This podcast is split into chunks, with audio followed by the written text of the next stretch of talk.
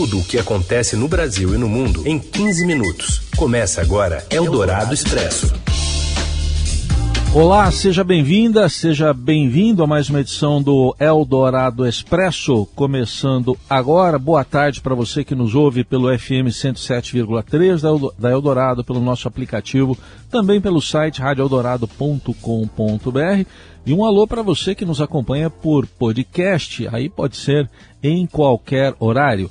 Eu sou Raíssen Abac e estes são os destaques desta terça, 5 de julho de 2017. Governistas conseguem adiar a CPI do MEC para depois das eleições, mas a oposição ameaça ir ao STF para pedir o início das investigações no Senado. Proposta que cria benefícios a três meses das eleições segue sem acordo na Câmara. O governo tenta aprovação sem mudanças para acelerar os pagamentos. E ainda, o aumento de mais de 15% no leite e seus derivados e as fortes chuvas com mortos e desabrigados em Alagoas. Eldorado Expresso tudo o que acontece no Brasil e no mundo em 15 minutos. Relator da chamada PEC Kamikaze na Câmara, deputado Danilo Forte, se reúne com a oposição, mas o texto da proposta segue sem acordo. O repórter Yander Porcela traz as informações ao vivo. Oi, Yander, boa tarde. Heisen, boa tarde. Olha só, o que a gente está vendo agora, neste momento aqui em Brasília, em relação a essa PEC, é uma disputa entre o governo, a oposição e o relator o Danilo Forte. Na manhã de hoje teve uma reunião com o presidente da Câmara, Arthur Lira, o Danilo participou, líderes da oposição na Câmara também participaram e lá o Lira tentou convencer os oposicionistas a apoiar uma tramitação rápida dessa proposta que concede os benefícios sociais às vésperas da eleição. Só que ele não conseguiu.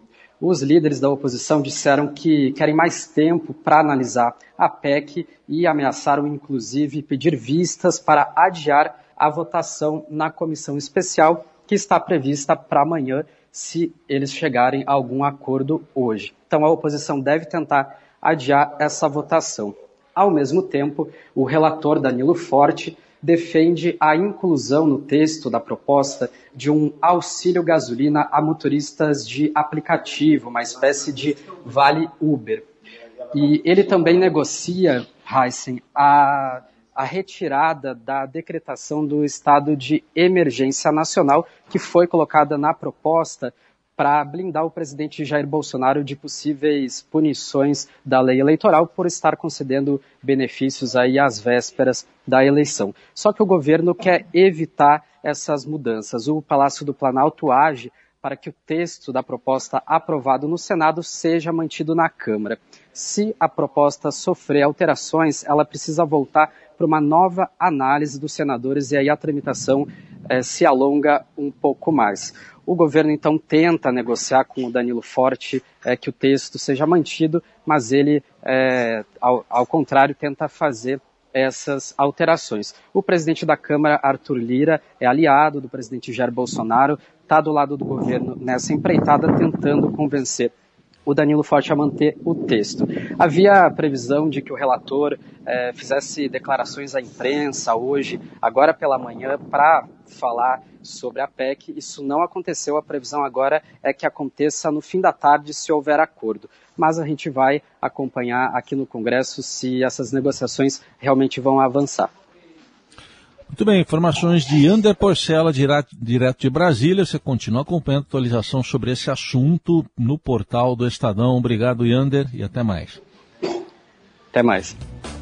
E essa proposta, apelidada de PEC Kamikaze, que entre outros benefícios aumenta o Auxílio Brasil de 400 para 600 reais até o fim do ano, não contempla todas as pessoas que realmente precisam do benefício.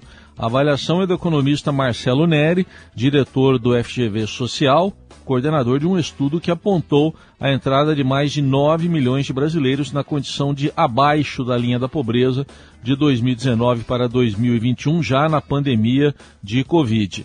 Em entrevista à Rádio Eldorado, ele disse que o programa social do governo, que substituiu o Bolsa Família, não consegue enxergar todos os necessitados. Quando você sobe o piso de 400, reais para 600, você está dando mais para quem já recebia. Na passagem do auxílio emergencial para o Auxílio Brasil, mais de 20 milhões de pessoas saíram do auxílio emergencial e não entraram no Auxílio Brasil. Então a primeira questão é qual o grupo que deveria ser mais beneficiado? Seria subir de 400 para 600 ou contemplar outros grupos? Tanto os 400 quanto os 600 reais não enxergam as maiores necessidades de famílias maiores, famílias mais pobres, que os programas anteriores faziam. E o relator da PEC, então, agora quer fazer essas mudanças e lembrando que é, esse, esse, recente estudo da FGV Social mostrou que no ano passado quase 63 milhões de brasileiros, perto de 30% da população estavam abaixo da linha da pobreza. De acordo com critérios consolidados internacionalmente, essa linha é de 5 dólares e 50 centavos per capita por dia, o que ajustada por paridade do poder de compra equivalia a 497 reais mensais no ano passado. Nas faixas mais pobres, eram 33 milhões e meio de brasileiros vivendo com até 3 dólares e 20 centavos por dia e 15 milhões e meio com até 1 dólar e 90 centavos por dia. E ainda sobre esse assunto da PEC Kamikaze, o relator na Câmara, o deputado Danilo Forte, que é do União Brasil do Ceará, negou intenção eleitoral na concessão de auxílios aos mais pobres e algumas categorias profissionais até o fim deste ano. Em entrevista à Rádio Eldorado, ele rebateu críticas que também apelidaram a proposta de PEC do desespero, com o objetivo de ajudar na reeleição do presidente Jair Bolsonaro. Desespero é para quem está passando fome, né? há um excesso de arrecadação em todos os entes do Brasil. A fome não quer saber se tem eleição. A proposta aprovada pelo Senado trará um impacto fiscal de 41 bilhões e 200 milhões de reais para o governo. O gasto pode ser ampliado para 50 bilhões, já que o relator na Câmara, como a gente está acompanhando o noticiário de hoje, negocia a inclusão de um auxílio gasolina a motoristas de aplicativos como Uber. Segundo Danilo Forte, a PEC tem o objetivo de irrigar os segmentos mais prejudicados com a alta da inflação, especialmente dos alimentos, combustíveis e também do gás de cozinha. Eldorado Expresso. Presidente do Senado, Rodrigo Pacheco, decide instalar a CPI do MEC. É, é instalar, só que não, porque o início só deve acontecer após as eleições e a oposição reage Ainda de Brasília, vamos falar agora com o Lauriberto Pompeu. Boa tarde, Lauriberto presidente do Senado, Rodrigo Pacheco, se reuniu com líderes partidários e decidiu que vai ler o requerimento de abertura da CPI do MEC, o que a princípio pode parecer uma boa notícia para a oposição, que já desejava a abertura dessa CPI. Né? Na verdade, não é tanto uma boa notícia, porque a maioria dos líderes também decidiu que os trabalhos da CPI só comecem depois das eleições, o que na prática vai adiar, vai até lá o assunto pode esfriar, pode acontecer várias coisas. Isso é, de certa forma, uma vitória para o governo que trabalhou para que essa CPI não atingisse a campanha do do presidente Jair Bolsonaro. Bom lembrar que o pedido de investigação começou após uma série de reportagens do Estadão revelar a existência de um gabinete paralelo de pastores que atuavam intermediando encontros entre servidores e até o ministro da Educação com prefeitos e teria o envolvimento do próprio presidente Bolsonaro também. O que acontece agora é que nessa reunião Pacheco também determinou a abertura de outras três CPIs, né? Outras duas, né? Além dessa do MEC, que é uma CPI de obras paradas do MEC também, mas que seria para atingir os governos do PT, de autoria do líder do governo do Senado, senador Carlos Portinho, e a CPI do crime organizado de autoria do senador Eduardo Girão. As três só devem começar depois das eleições, que enfim, vai ser no final do ano. O Pacheco vai ler o requerimento, vai formalizar né, a abertura da CPI, mas depois disso tem uma série de formalidades que precisam ser atendidas, como, por exemplo, os líderes partidários precisam indicar os membros, e como não houve maioria para o início agora da CPI, esses líderes devem deixar em banho-maria assim, a indicação dos membros, que a CPI deve ser determinada a criação, mas não tem um prazo para que os membros sejam preenchidos e o início dela pode ficar engavetado, assim, até o Senado julgar necessário abri-la. E além disso, também há a possibilidade de, a partir do momento que o Pacheco lê o requerimento, de pessoas que assinaram a CPI retirarem a assinatura até a meia-noite do dia. Esse é um caso que o governo pode agir também. Mais difícil, porque a CPI tem quatro assinaturas a mais do que o mínimo necessário e o governo deve agir mesmo nessa iniciativa de adiar o trabalho da CPI para o fim da eleição, que foi acordado agora na reunião de líderes com o presidente do Senado. Bom, diante dessa posição de Rodrigo Pacheco, uh, senadores de oposição, como Randolfo Rodrigues, já falam em ir ao Supremo Tribunal Federal para pedir a instalação imediata, o início dos trabalhos de imediato da CPI do MEC. E apesar de ter chegado ao resultado que desejava, o governo preferia contar com duas CPIs em vez de uma na avaliação dos aliados. Isso porque duas comissões tendem a diluir as críticas da oposição e ajudam a desviar o foco do eleitor. Duas comissões também disputam o tempo da TV Senado, o que poderia segmentar a audiência. O presidente do Senado, Rodrigo Pacheco, sinalizou que caso a pressão da oposição pela abertura, para a abertura da CPI do MEC seja grande, a instalação de dois colegiados deve ser a saída para não desagradar aos bolsonaristas. O presidente do Senado tem alertado, no entanto, que faltam senadores para compor dois colegiados durante o auge da campanha eleitoral. Quem for titular de uma comissão só pode ser suplente em uma segunda CPI. Mesmo integrantes da oposição consideram que não é um bom negócio abandonar seus estados em ano eleitoral para se dedicar à CPI e avaliam nos bastidores que quem for escolhido será sacrificado. Esse grupo ainda afirma que é arriscado também abrir a porta para o resgate de episódios de gestões passadas. Eldorado Expresso. O índice de preços ao consumidor aponta que os laticínios estão em média 15,5% mais caros do que há um ano. Os detalhes chegam do Rio de Janeiro com a Daniela Morim.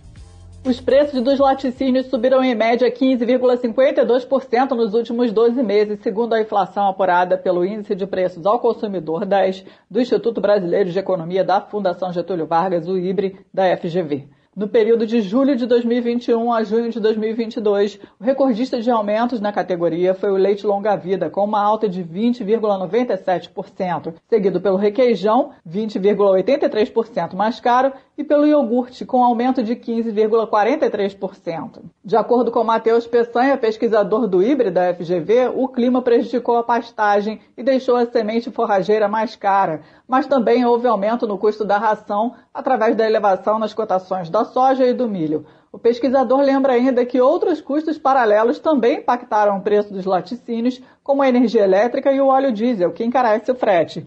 Segundo ele, houve redução nos investimentos do setor, o que provocou uma queda de produtividade e diminuição na oferta final dos produtos. Os aumentos de preços para os demais laticínios investigados no período de um ano foram de 14,45% para o queijo mussarela, 13,03% no queijo Minas, 12,44% no queijo prato, 11,37% na manteiga, 10,56% no sorvete e picolé, 10,39% em bebidas lácteas, 8,48% no leite condensado e 7,09% no leite em pó.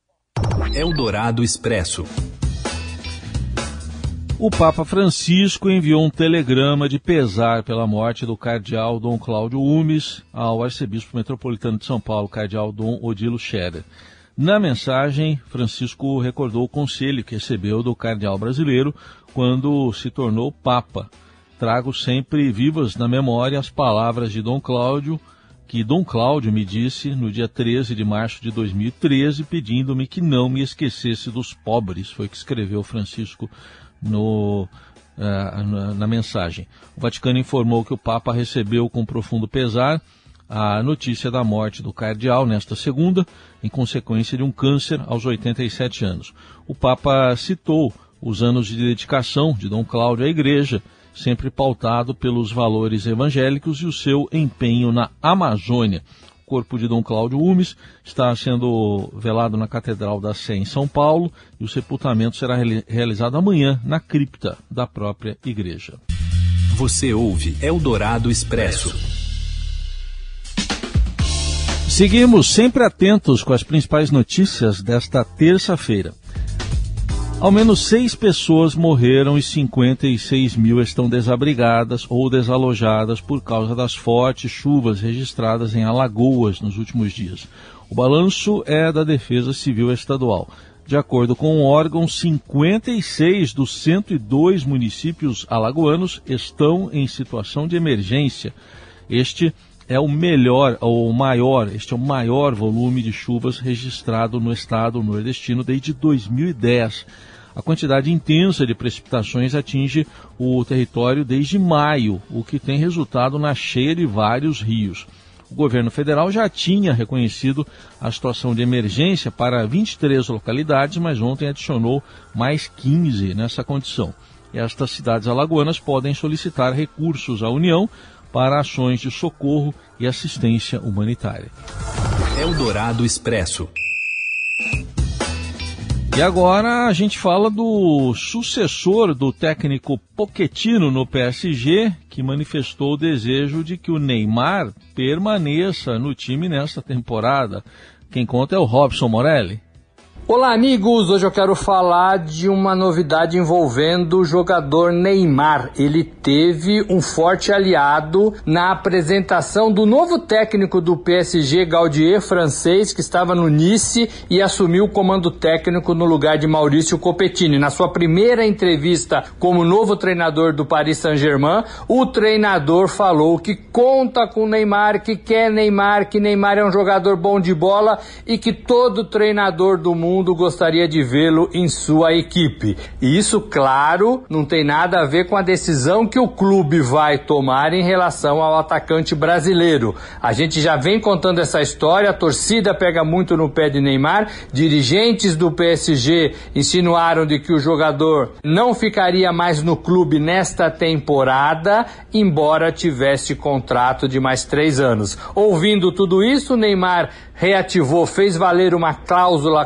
contratual no seu acordo com o PSG, esticando seu vínculo por mais um ano até 2027. Qualquer demissão nesse sentido, qualquer rescisão de Neymar no PSG vai ter que levar em conta esse ano a mais de contrato que o próprio Neymar e seu staff acionaram depois desses rumores da vontade da saída do jogador. Neymar disse que quer ficar, mas o clube ainda não acenou com essa essa possibilidade. O fato é que ele voltou a treinar nesta terça-feira, ele e Lionel Messi, e se preparam para a próxima temporada. O treinador chega, conta com Neymar, mas o seu futuro ainda não está decidido. Ninguém da nova diretoria do PSG ainda comentou sobre a permanência do jogador brasileiro. É isso, gente. Falei, um abraço a todos. Valeu. E assim a gente encerra mais uma edição do Eldorado Expresso, em que estive aqui ao lado da Laís Gotardo, na produção e na coordenação, mesa de som com o Carlos Amaral e na central técnica o Moacir Biasi. Você continua acompanhando a atualização de notícias na programação da Eldorado e também no portal do Estadão. Uma ótima terça. Até amanhã. Você ouviu Eldorado Expresso tudo o que acontece no Brasil e no mundo em 15 minutos.